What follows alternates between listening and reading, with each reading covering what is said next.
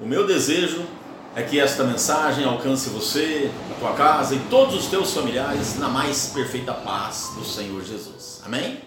No livro de João, capítulo 3, verso 16, está escrito assim: Porque Deus amou o mundo de tal maneira que deu seu Filho unigênito para que todo aquele que nele crê não pereça, mas tenha a vida eterna. Amém? Oh, meu amado, minha amada, que prova de amor tão grande.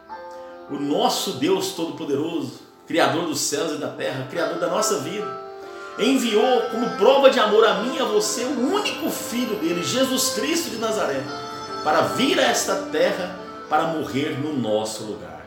Jesus morreu no meu e no seu lugar. Era eu e você que teríamos que pagar aquele preço de sangue, preço de cruz, mas ele fez isso por mim e por você, por amor a nós.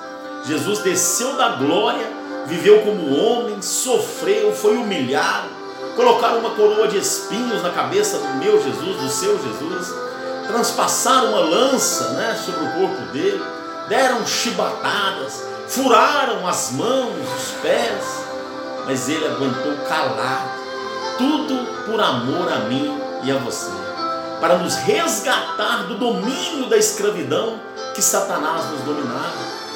Éramos condenados à morte eterna, éramos condenados ao inferno, ao fogo ardente eterno do inferno.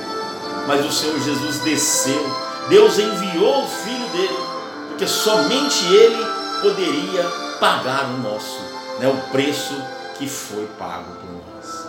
Amém, meu amado? E o que nós precisamos fazer por tamanha gratidão, por tamanho amor?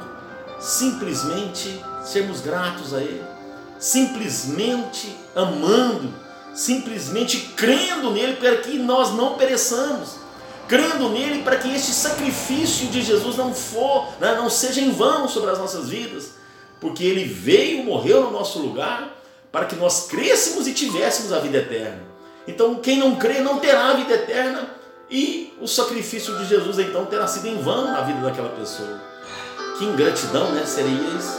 Então, nós vamos ser gratos, vamos amá-lo de todo o nosso coração, de toda a nossa alma, de todo o nosso entendimento, para que este sacrifício de amor tão grande não seja invalidado sobre as nossas vidas. Amém? Que você tenha um dia abençoado tendo a certeza, sendo ciente que Deus te ama, em nome santo do Senhor Jesus. Amém. Eu sou Wellington Tavares e esta foi mais uma palavra do pastor.